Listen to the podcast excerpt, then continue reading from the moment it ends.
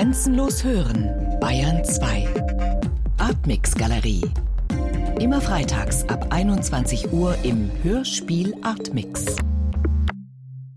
Antigravitation, Expansion, dunkle Energie. Raul Schrott im Gespräch mit dem Astrophysiker Gerhard Börner vom Max-Planck-Institut.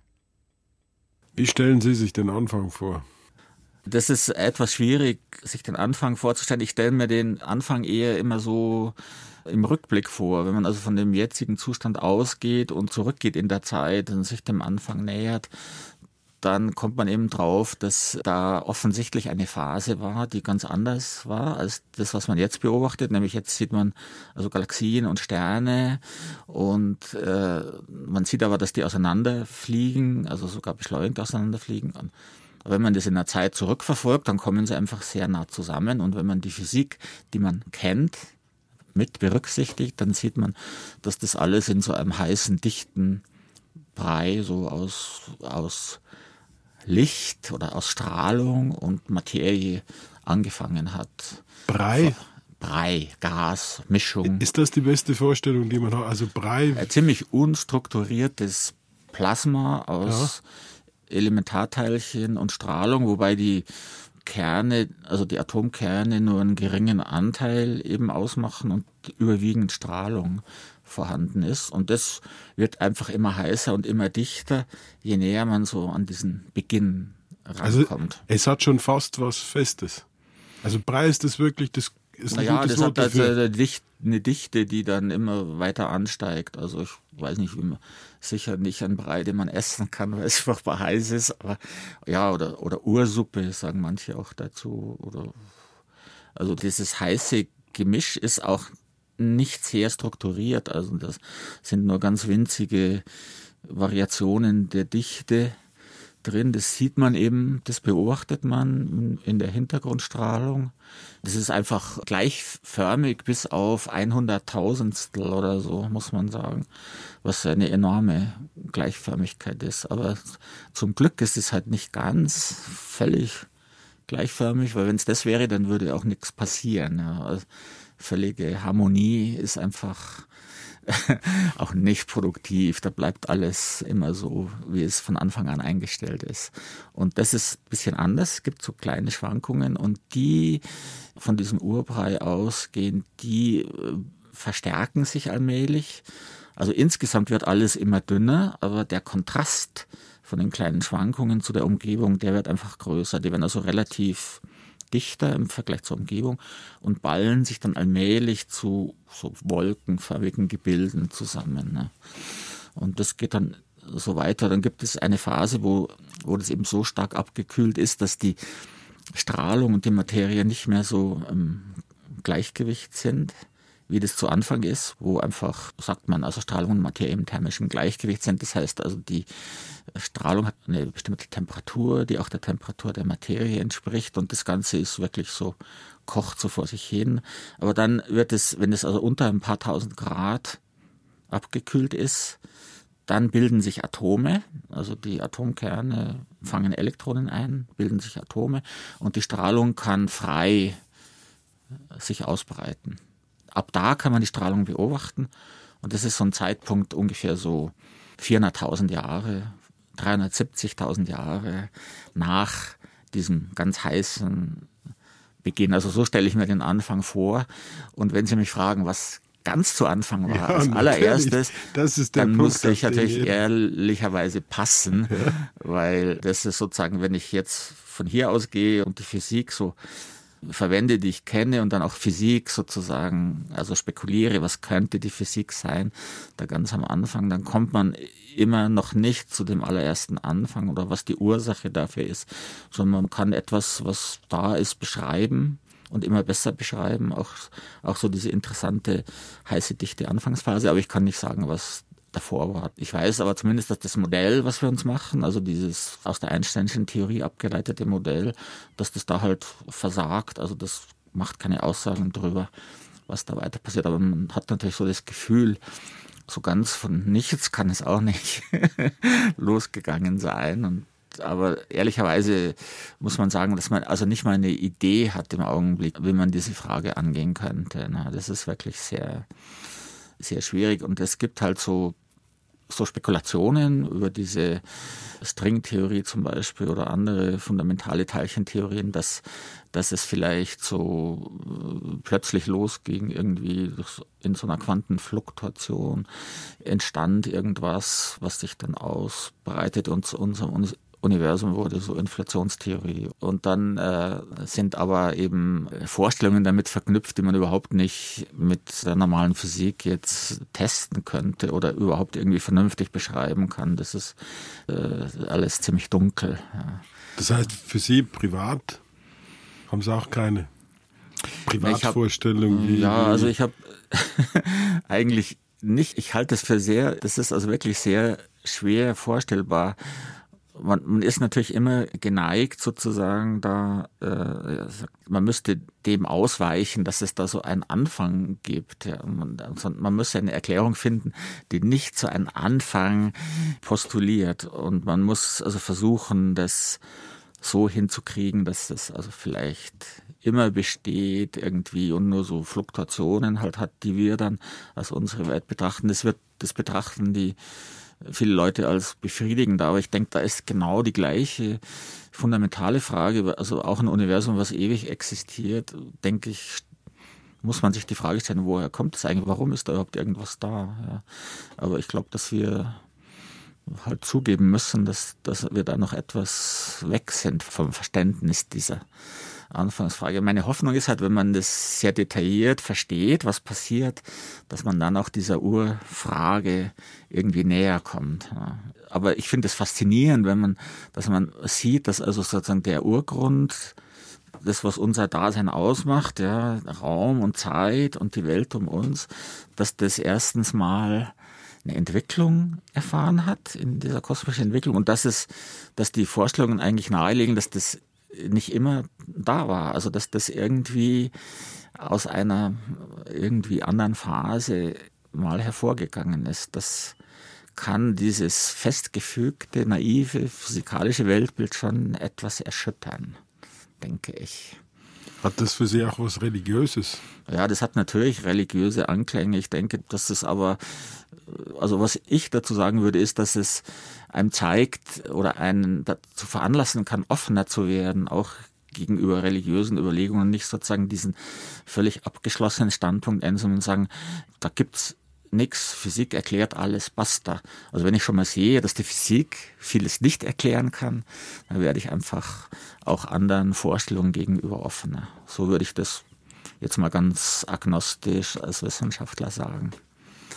Wenn Sie da sagen, dass es abkühlt, ja. dieser Brei und sich die ersten Atome formieren, hängt diese Abkühlung mit der gleichzeitig vor sich gehenden Ausdehnung des Universums zusammen ist das eine das Produkt des anderen.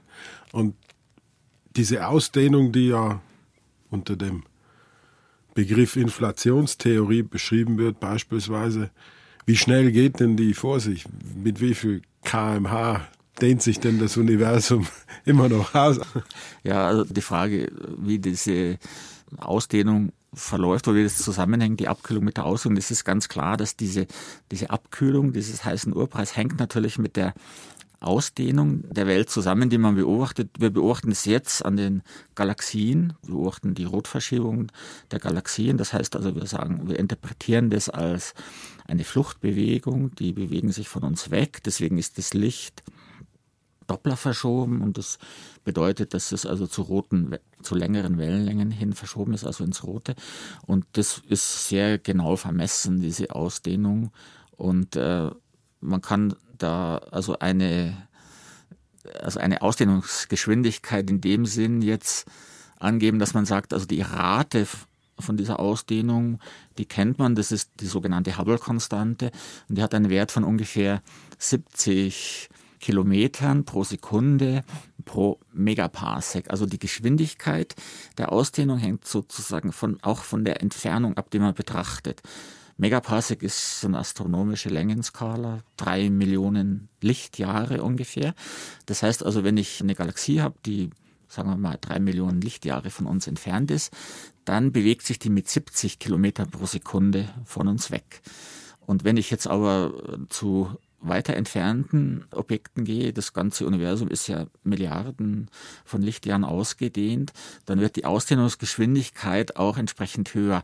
Und man sieht dann auch, dass man da also Geschwindigkeiten erreicht, die größer sind als die Lichtgeschwindigkeit was zeigt, dass das einfache Modell nicht ausreicht, um diese Ausdehnungsbewegung zu erklären, muss man ein etwas komplizierteres Modell betrachten, was also diese Merkwürdigkeit vermeidet, dass man da Geschwindigkeiten findet, die größer sind als die Lichtgeschwindigkeit.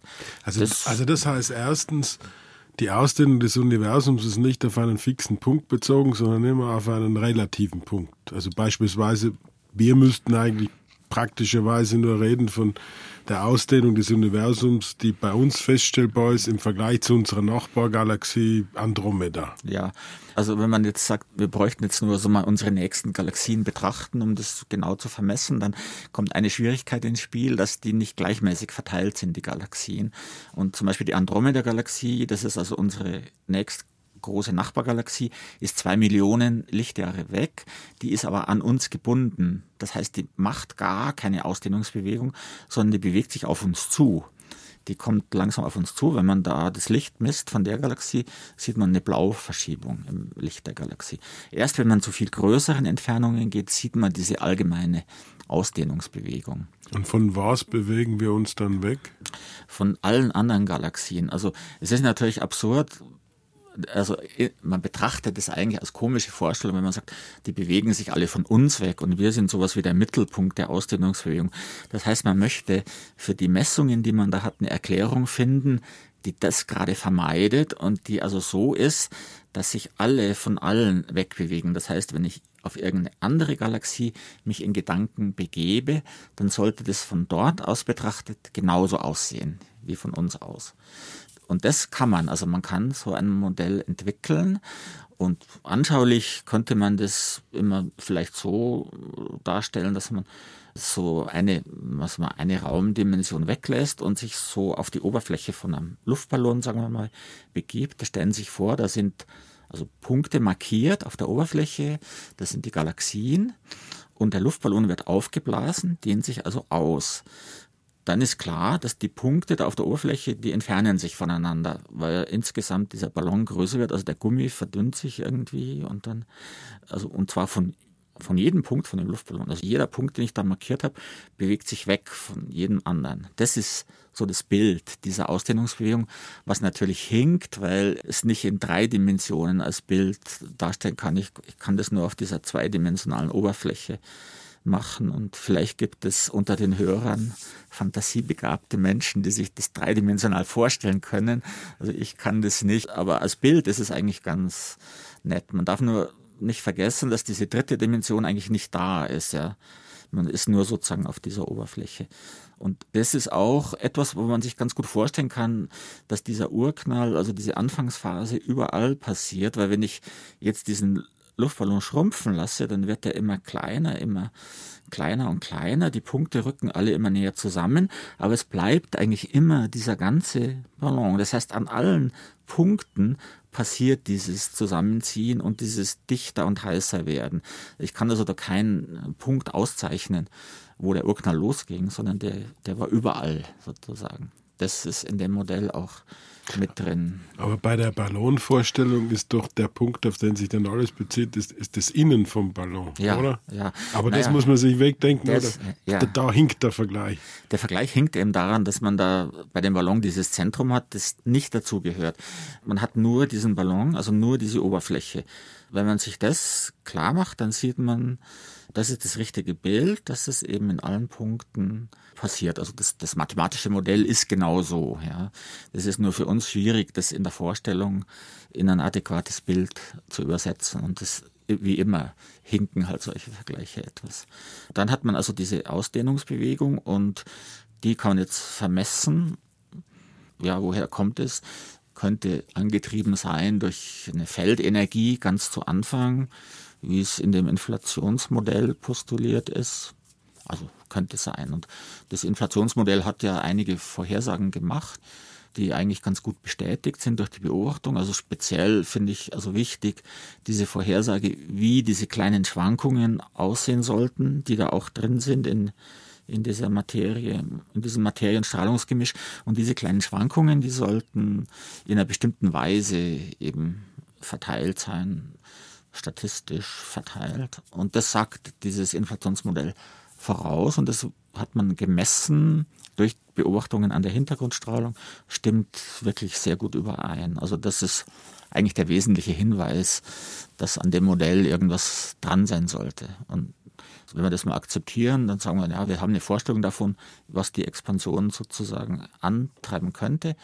Und die sollte dann, wenn man sich also naiv vorstellt, sollte das so sein, dass diese gegenseitige Anziehung der Galaxien, diese Schwerkraftanziehung, die die ausüben aufeinander, das allmählich verlangsamt und irgendwann sollte man also sehen können, dass die Expansion im Laufe der Zeit langsamer wird. Das wird also so ein bisschen abgebremst.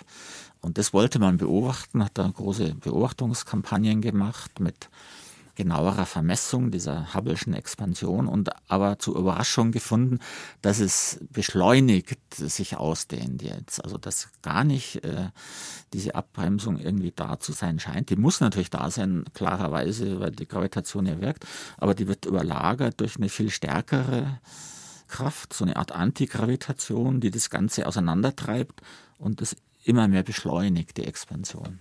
Und da hat man eben dafür das Wort von der dunklen Energie geprägt. Also dunkle Energie ist so eine Art Antigravitation, die vorhanden ist, eine sehr rätselhafte Größe, die aber dazu führt, dass das Universum beschleunigt expandiert. Die Beschleunigung misst man. Die dunkle Energie kennt man nicht, man weiß nicht, was das ist. Und man würde gerne das irgendwie mit einer Vakuumenergie oder äh, irgendeinem Quanteneffekt in Beziehung setzen. Aber wenn man die einfachen Möglichkeiten da nimmt und das abschätzt, also zum Beispiel die Energie des Vakuums von einer unserer gängigen Elementarteilchentheorien, Standardmodell oder das Modell mit den Higgs-Teilchen, eben, wenn man das nimmt, dann findet man Vakuumenergien, die sind viel, viel zu hoch. Also was man astronomisch misst, ist ganz klein eigentlich im Vergleich zu den Energien, die aus den Vakuumenergien der Elementarteilchen kommen. Und zwar nicht nur so ein bisschen, sondern das ist also fantastische Größenordnungen verkehrt.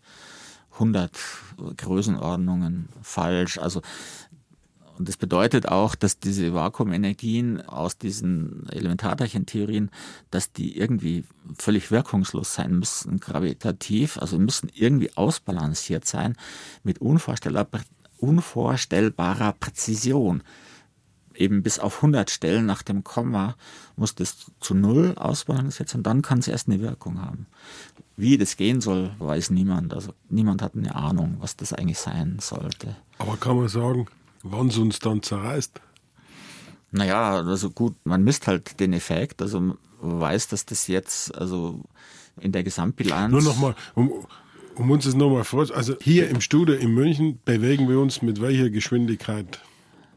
Na, wir sitzen hier im Studio in München sitzen wir fest, aber sagen wir, wir bewegen uns relativ zu einer Galaxiengruppe in sagen wir mal 30 Millionen Lichtjahren Entfernung oder so. Da bewegen wir uns mit 200 Kilometern pro Sekunde.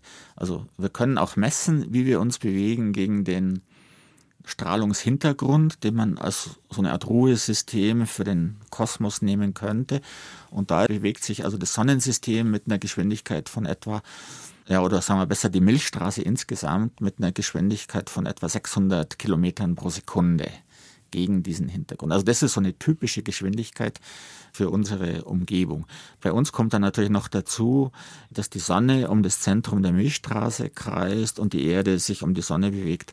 Was das dann genau ausmacht, das weiß ich jetzt nicht auswendig, aber das sind so kleinere Zusatzeffekte. Aber typischerweise so einige hundert Kilometer pro Sekunde. Und die Beschleunigung, wie viel Kilometer wird das mehr pro Millionen Jahr oder so? Also in einer Million Jahr oder in 100.000 Jahren wird es dann ein Kilometer, zehn Kilometer, 100 Kilometer?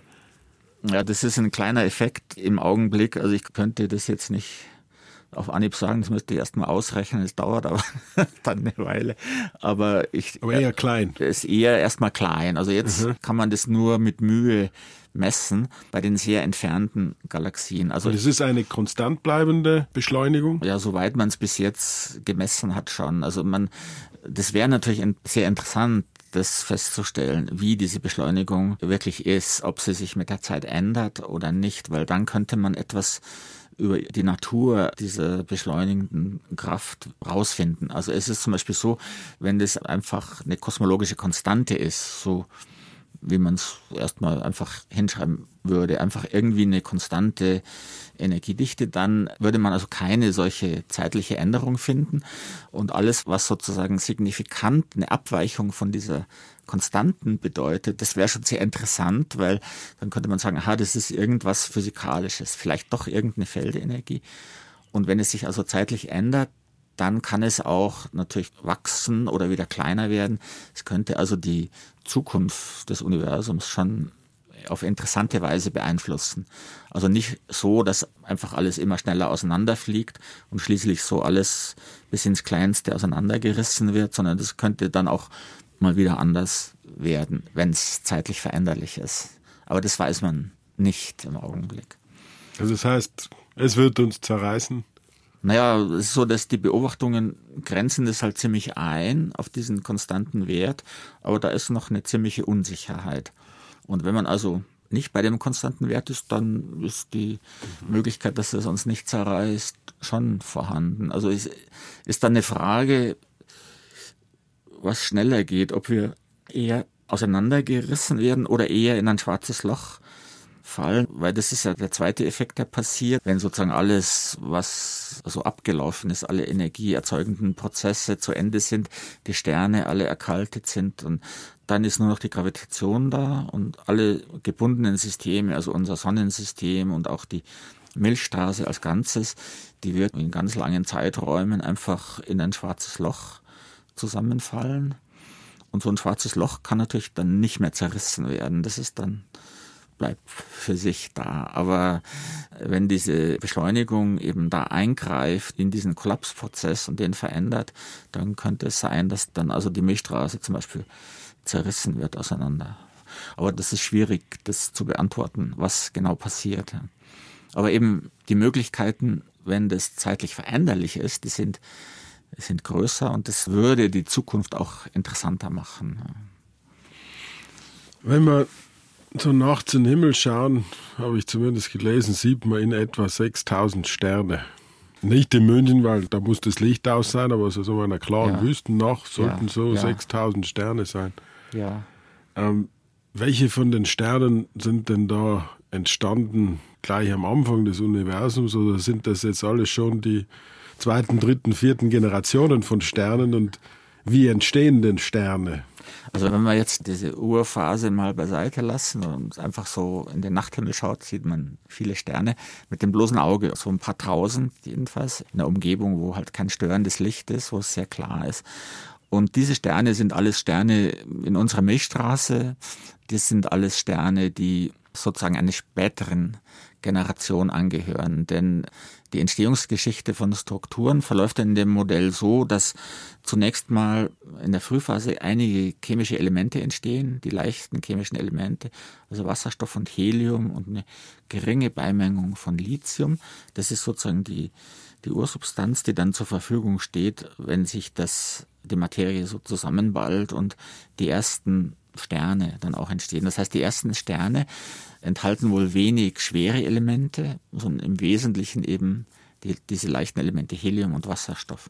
Und die schweren Elemente, alle, also auch Kohlenstoff, Sauerstoff, alles, was sozusagen für uns wesentlich ist, auch auf der Erde als, als chemisches Element, das wird alles im Innern von Sternen gebraut, weil man braucht da einfach hohe Dichten und hohe Temperaturen, sodass diese leichteren Atomkerne zusammenkommen können und verschmelzen. Also man muss zum Beispiel, wenn man eben den Kohlenstoff machen will, muss man drei Heliumkerne zusammenbringen, die dann zu einem Kohlenstoffkern verschmelzen.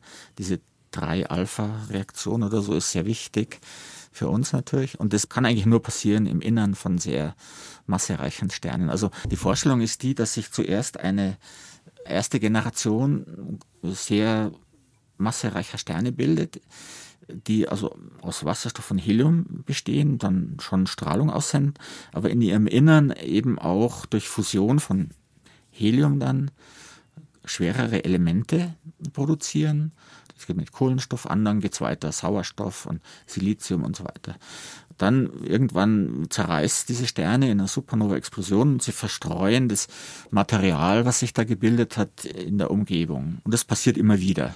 Dann, dann gibt es Sterne der nächsten Generation, die haben dann schon einige schwere Elemente, bauen das wieder ein in ihren Sternaufbau. Also sind immer dann, diese schweren Elemente sind dann auch in den Gaswolken vorhanden und befördern dann auch etwas die Sternentwicklung, dadurch, dass sie die Abkühlung des Gases etwas erleichtern. Dann zieht sich etwas besser zusammen, dann bilden sich neue Sterne, die produzieren wieder solche schweren Elemente, explodieren wieder und das ist so ein Kreislauf, der der da äh, ständig abläuft und auch jetzt noch abläuft. Also auch jetzt entstehen noch Sterne, aber diese Sterne, die jetzt entstehen, die haben eben schon, sind schon sehr stark angereichert mit schwereren Elementen, wobei man sagen muss, dass das natürlich immer noch so ist, dass das äh, nur einen ganz kleinen Bruchteil ausmacht der Gesamtmaterie. Das meiste, also 90 Prozent der Materie ist immer noch einfach Wasserstoff. Und dann gibt es eine Beimengung von Helium. Das sind also Zahl nach so 10 Prozent, aber man berechnet es immer so der Masse nach. Und Helium hat ja, ist ja schwerer als Wasserstoff. Also wenn man es von der Masse her betrachtet, ist ungefähr 24 Prozent der Masse ist in Helium und fast der ganze Rest ist im Wasserstoff und nur eine winzige Beimengung von 1 Prozent oder so machten dann die schweren Elemente aus. Sauerstoff, Kohlenstoff und so weiter. Und auch das Material, aus dem auch wir bestehen. Und interessant ist vielleicht auch noch, dass überhaupt, also alles, selbst dieser ganze Wasserstoff, Helium und alle schweren Elemente, wenn man alles zusammennimmt, macht auch nur wieder 5% der gesamten Masse oder Energiedichte im Universum aus. Und diese dunkle Energie, die wir vorher angesprochen haben, die ist, macht so 74 Prozent aus. Und dann gibt es noch so eine Materiekomponente, die man nicht kennt, wo man aber weiß, dass es nicht die normale Materie sein kann, also unsere Elemente, sondern das muss irgendwas Exotisches sein. Die macht etwa 21 Prozent aus vom Ganzen. Also so ist das Ganze aufgebaut. Das heißt, die 5 Prozent die machen eigentlich das aus, was für uns interessant ist, also was uns ausmacht und die Planeten und die Sonne. Und wenn wir über Sternentstehung reden, dann reden wir auch nur über diese fünf Prozent, also wie sozusagen diese Wasserstoff-Helium, schwere Elemente-Kombination sich dann weiterentwickelt hat. Und die anderen 95 Prozent sind unbekannt? Sind unbekannt, ja. Also diese dunkle Materie, die 21 Prozent, die vermutet man in irgendeinem Elementarteilchen was man noch nicht kennt, was man aber versucht zu finden. Also es gibt einige Experimente, die nach, danach suchen. Also bis jetzt eben erfolglos. Man hofft vielleicht da beim CERN mit dem Large Hadron Collider Hinweise zu finden. Soweit ich weiß, ist da aber eben, läuft das alles auch so, ja, zwar interessant, also die haben ja das neue Teilchen entdeckt, aber es ist alles im Rahmen der bisherigen Standardvorstellungen. Also man hat noch kein neues exotisches Teilchen da gefunden. Oder? Das heißt, jetzt rein rechnerisch gibt es die Notwendigkeit, dass 95 Prozent des Universums aus etwas anderem bestehen müssen, ja, aber es ja. gibt keinen einzigen Hinweis, ja. aus was das bestehen könnte, was das sein könnte. Ja, also diese Tatsache, dass man eben von 95 Prozent der Bestandteile nicht kennt, die kann einen schon auch etwas beunruhigen. da ist man einfach, hat, mittlerweile hat man sich da so dran gewöhnt, ja. Also es ist aber nicht so, dass einen das nicht beunruhigen sollte. Ne? Und äh, es gibt auch immer wieder die Überlegung, ist vielleicht äh, noch ganz grundsätzlich irgendwas verkehrt in der Art, wie wir das beschreiben, weil wir jetzt einfach nicht zur Rande kommen mit der Beschreibung, ohne dass wir diese 95 Prozent unbekannter dunkler Energie und dunkler Materie dabei haben. Also das ist zunächst mal eine offene Frage, muss man einfach offen lassen. Was wir aber halt wissen, ist die normale Materie und dass die sich so zu Sternen formt. Wie das dann genau geht, also ob sich da zunächst mal Galaxien bilden aus so Gaswolken, schon richtig strukturierte Galaxien und da drinnen dann erst Sterne oder ob das so relativ parallel läuft, das ist auch nicht ganz klar. Also ich glaube eher, dass das so mehr parallel läuft, weil man immer auch schon Sterne findet. In den frühesten Galaxien auch findet man Aktivität, Spuren von Aktivität von Sternen, einfach dadurch, dass man auch Spuren von schweren Elementen findet. Also Kohlenstoff. jetzt jetzt nochmal zurück, um sich das vorzustellen, ist die Sonne, die wir sehen, die ist das Produkt von in etwa wie vielen Sternexplosionen? Das kann man Zwei, nicht, nicht so sagen. Also es wird, ja, das sind eher mehr. Also ich würde sagen, das ist eher so, das ist eine ganze Reihe von solchen Sterngenerationen, weil es ja so ist, dass diese ersten Sterne relativ kurzlebig sind. Also die, da geht's dann innerhalb von 100 Millionen Jahren schon der ganze Zyklus und dann können da also relativ viele solche Zyklen passieren bis zur Entstehung vom Sonnensystem kommt. Also wie überhaupt diese ganze, diese Anordnung in der Zeit zu sehen ist, das kann man sich so ein bisschen anschaulich machen, wenn man vielleicht mal so ein Zeitrafferbild betrachtet, wenn man sagt, also mhm. wir wissen, dass das etwa 14 Milliarden Jahre alt ist, das Universum, nehmen wir mal an, wir drücken das Ganze auf ein Jahr zusammen, dann hat man so eine Vorstellung, wie die einzelnen Phasen da sind und dann beginnt es halt im am 1. Januar 0 Uhr mit dem Urknall und kurz danach bilden sich schon, also in den ersten Sekunden bilden sich schon die ersten Atomkerne und Elementarteilchen. Ungefähr drei Stunden danach trennt sich die Strahlung von der Materie und, und da haben wir schon diese Beobachtungen vom Strahlungshintergrund, die uns also irgendwas sagen über die Struktur des Universums drei Stunden nach dem Urknall. Und dann ist eine sehr lange Phase, wo diese kleinen Schwankungen halt beginnen anzuwachsen und allmählich dann Galaxien und Sterne zu bilden. Und es geht dann schon so bis Juni, Juli, bis die ersten Sterne dann entstehen. Ja, bis Juni, Juli. Ja, ist eine lange Zeit. Und für das Sonnensystem, das ist dann irgendwie so Ende August, Anfang September, entsteht unser Sonnensystem. Aber warum dauert das bis Juni, Juli? Weil diese, also die sind ja sehr winzig, diese Schwankungen, also sind nur Größenordnung ein Hunderttausendstel und es wächst zunächst mal nur langsam an. Es muss aber einen gewissen, eine gewisse Verdichtung erreicht werden, bevor überhaupt sich da was bilden kann. Also es könnte auch Mai sein, ja, ich kann es ja nicht so.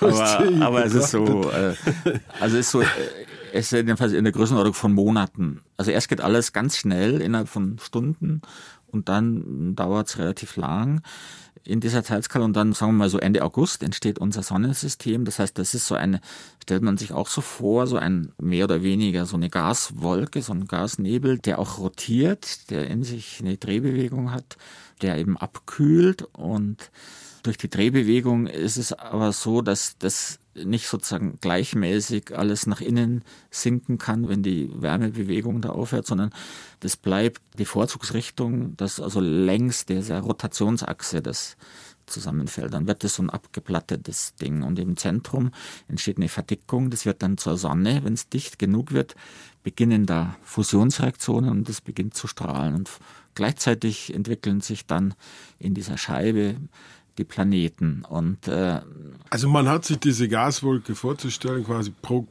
Kubikmeter Leere ist ein Atom da. Ja, das ist also. Äh, aber, aber, das, was mich jetzt interessieren würde, ist, wie, wie ballt sich das? Das ballt sich, äh, das hat sozusagen also diese mittlere kosmische Dichte ist ungefähr so, ja, sagen wir mal so ein Atom pro Kubikmeter. Wenn es dann, und es ist ein bisschen dichter, ja, sagen wir vielleicht zehnmal so dicht oder so, da ist es immer noch sehr dünn. Aber es hat schon eine merkliche innere Schwerkraft, die versucht, es weiter zusammenzuziehen. Und dieser Schwerkraft entgegenwirkt ja, die Wärmebewegung der Teilchen in dieser Wolke, der Moleküle da drin. Wenn es sich jetzt abkühlt. Das sind halt Strahlungsprozesse, die da Energie wegtransportieren und die verlaufen verschieden effizient, je nachdem, welche Art von Material da drin ist. Also wenn ich so Staubteilchen drin habe oder so kleine feste Teilchen oder, oder Moleküle aus schweren Elementen, dann geht es anders. Dann kühlt sich das etwas schneller ab, als wenn es nur Wasserstoff wäre zum Beispiel. Und dann kann es diesen Gravitationsdruck nicht mehr ausbalancieren, weil nicht mehr genug Gegenkraft da ist durch die Wärmebewegung. Und dann zieht sich einfach langsam zusammen. Und zwar dadurch, dass es noch rotiert, eben in einer interessanten Weise, so dass es halt so ein plattes Ding wird, das rotiert. Und natürlich äh, ist das normale Physik, dass das dann platt wird und nicht einfach eine Kugel, die rotiert, sondern dass das eher ja, das so ein rotierendes Spiegelei, also das ist normale Physik.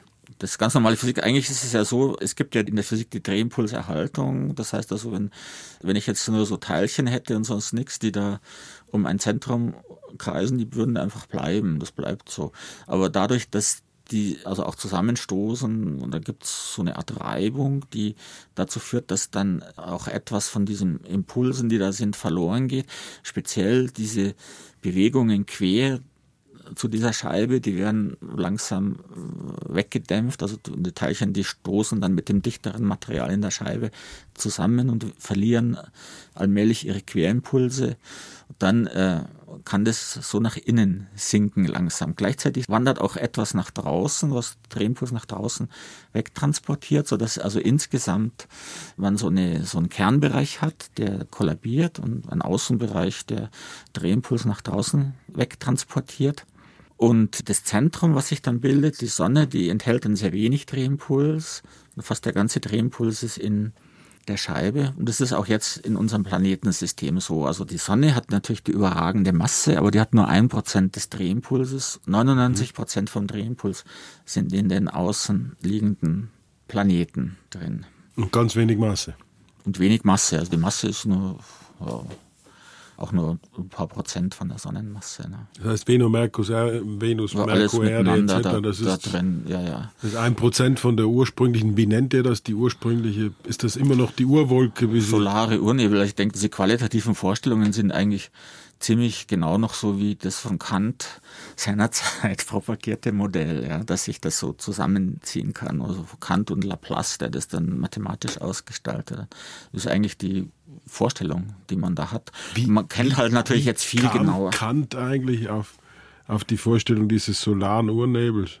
Ich, ich meine, es ist auch nicht normal, dass ein ein Philosoph was zu sagen hat über ja, die Physik viele, des Universums. Damals haben die sich auch mit Naturwissenschaft insgesamt beschäftigt. Also das war für Philosophen ein wichtiges Thema. Also die fühlten sich da schon berufen, da auch drüber nachzudenken. Und er kannte ja die Newtonsche Theorie sozusagen, hat sich einfach überlegt, wie könnte man das im Rahmen der Newtonschen Theorie erklären und kam da schon auf diese interessante Vorstellungen mit diesem Urnebel. Ne? Und jetzt weiß man natürlich viel mehr drüber, also auch über die Planetenentstehung, wie eben da aus winzigen, kleinen, festen Teilchen, die sich gebildet haben, wie die allmählich so gewachsen sind durch Anlagerung und dann wie durch Kollisionen die Bahnen so aufgeräumt wurden und so weiter und so fort. Ja, Wie lange dauert denn das bis aus diesen, also, also jetzt haben wir diese Sonne, die quasi ja, relativ Sonne, bewegungslos ist, ein Prozent des ja, Drehimpulses hat, aber die 99 Prozent der Masse. Und warum beginnt die plötzlich zu brennen? Das ist so, das besteht ja im Wesentlichen aus Wasserstoff und hat also 24 Prozent Helium und dann noch schwere Elemente. Und wenn die sich zusammenzieht, dann wächst die Dichte und im Innern wächst die Dichte natürlich noch stärker und irgendwann wird so ein Punkt erreicht, wo Dichte und Temperatur so hoch sind, dass da die Kernfusion zündet. Also grob gesprochen kommen vier Wasserstoffkerne zusammen und bilden auch Helium und die Energie, die dabei frei wird, wird als Strahlung nach draußen abgegeben. Das Ganze ist ein bisschen komplizierter, weil durch die schweren Elemente gibt es da den Kohlenstoff-Stickstoff-Zyklus. Also als Zwischenträger sind Kohlenstoff und Stickstoff, Atomkerne dabei. Also der Nettoeffekt ist aber, dass das also vier Wasserstoffkerne zu einem Helium verschmelzen. Das ist die primäre Energiequelle und die führt dazu, dass die Sonne halt so gleichmäßig auch strahlt. Und in diesem Bild, was wir da haben, ja, da ist, passiert das nach einem Tag ungefähr. Also der Urnebel beginnt sich zusammenzuziehen. Nach einem Tag ist die Sonne etwa in ihrer heutigen Statur mhm. und entsprechend bilden sich die Planeten. Also die wirkliche Zeit ist so einige zehn Millionen Jahre. Das ist also ganz schnell. Ja? Also in dem Bild von Amherstus ungefähr ein Tag, dann sind die Planeten da und die Sonne.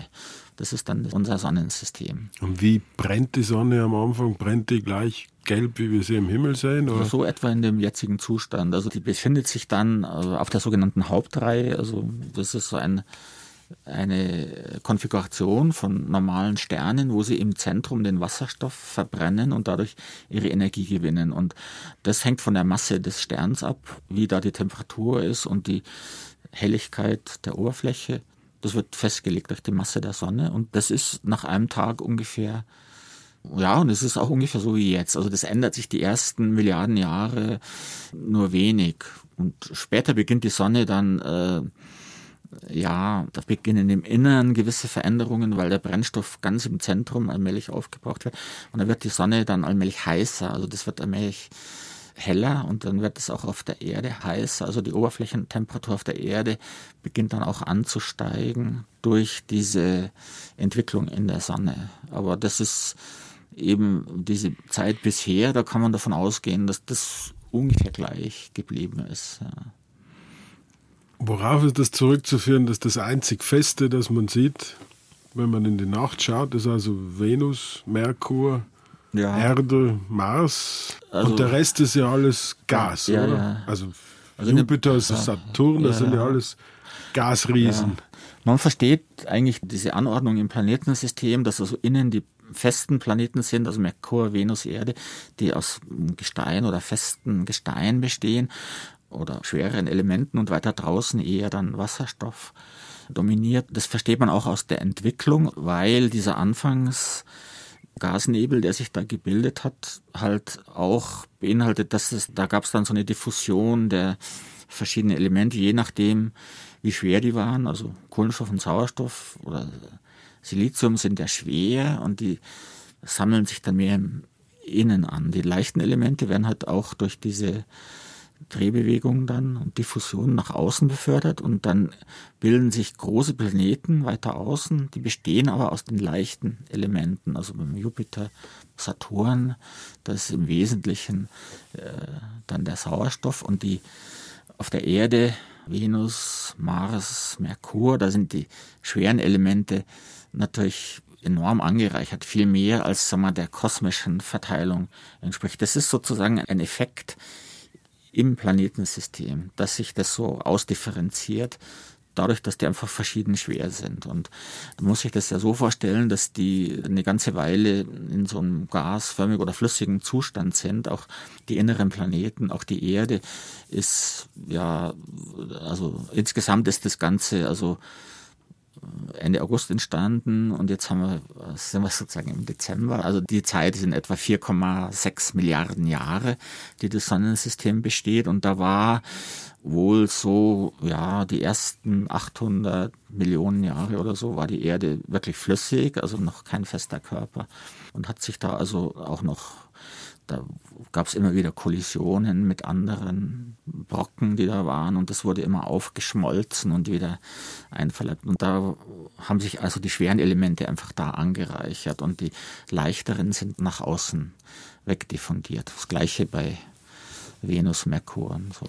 Das heißt, wenn das Alter der Erde bestimmt wird mit 4,567 Milliarden ja. Jahren, dann ist das, da muss man da immer noch diese 800 Millionen Jahre zurückrechnen, bis man zu dem Anfangsstadium kommt? Also das, das, Alter des Sonnensystems von 4,567 Milliarden Ach. Jahren, das erschließt man aus den Funden von Gestein außerhalb von der Erde, also vom Mond oder von Meteoriten, Eisenmeteoriten oder gesteinsförmige Meteoriten. Diese, diese, von diesen festen Körpern kann man sehr gute Altersbestimmungen machen, indem man einfach so radioaktive Isotope von einem bestimmten Element drin findet und das vergleicht im Vorkommen mit dem stabilen Isotop, also wenn man zum Beispiel Uran nimmt. Uran hat eine äh, sehr lange Zerfallszeit von eben auch so in dieser Größenordnung einigen Milliarden Jahren. Und dann kann man schauen, wie viel von dem aktiven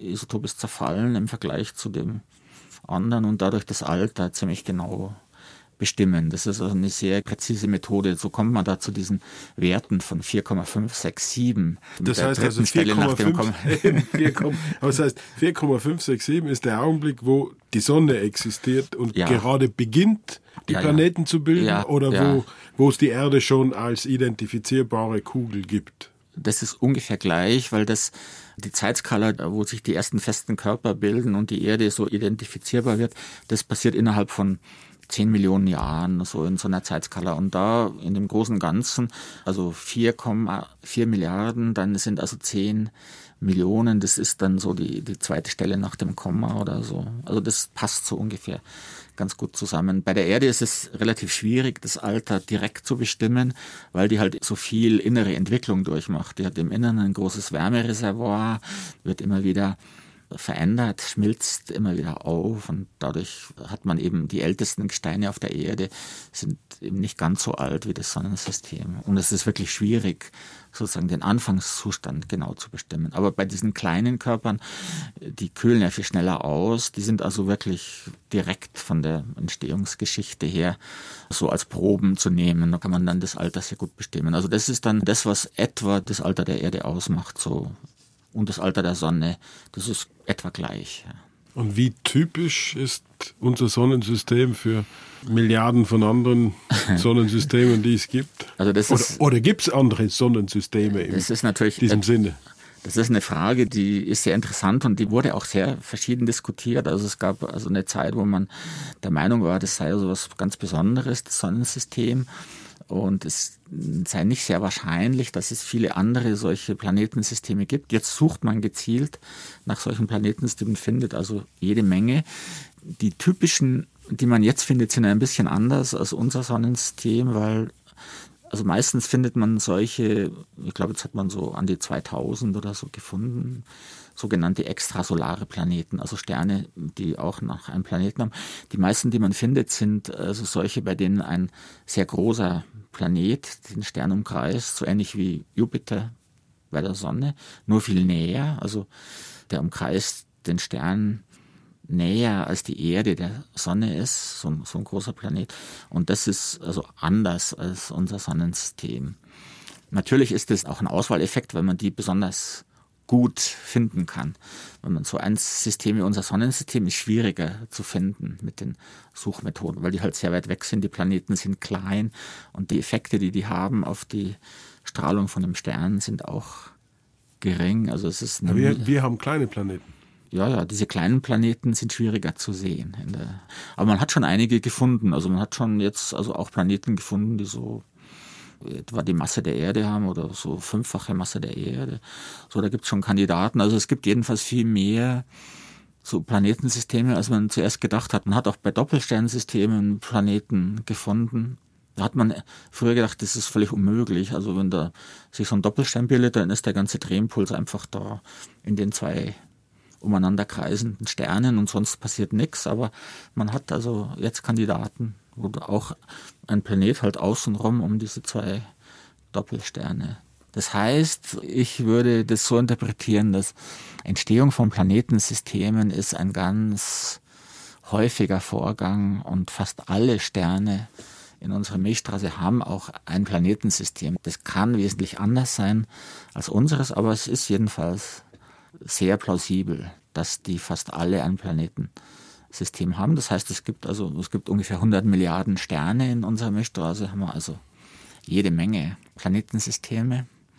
Vielleicht das eine oder andere, wo auch Leute sich überlegen, wie die Welt entstanden ist. Antigravitation, Expansion, dunkle Energie. Raul Schrott im Gespräch mit dem Astrophysiker Gerhard Börner vom Max Planck Institut. Produktion Bayerischer Rundfunk 2013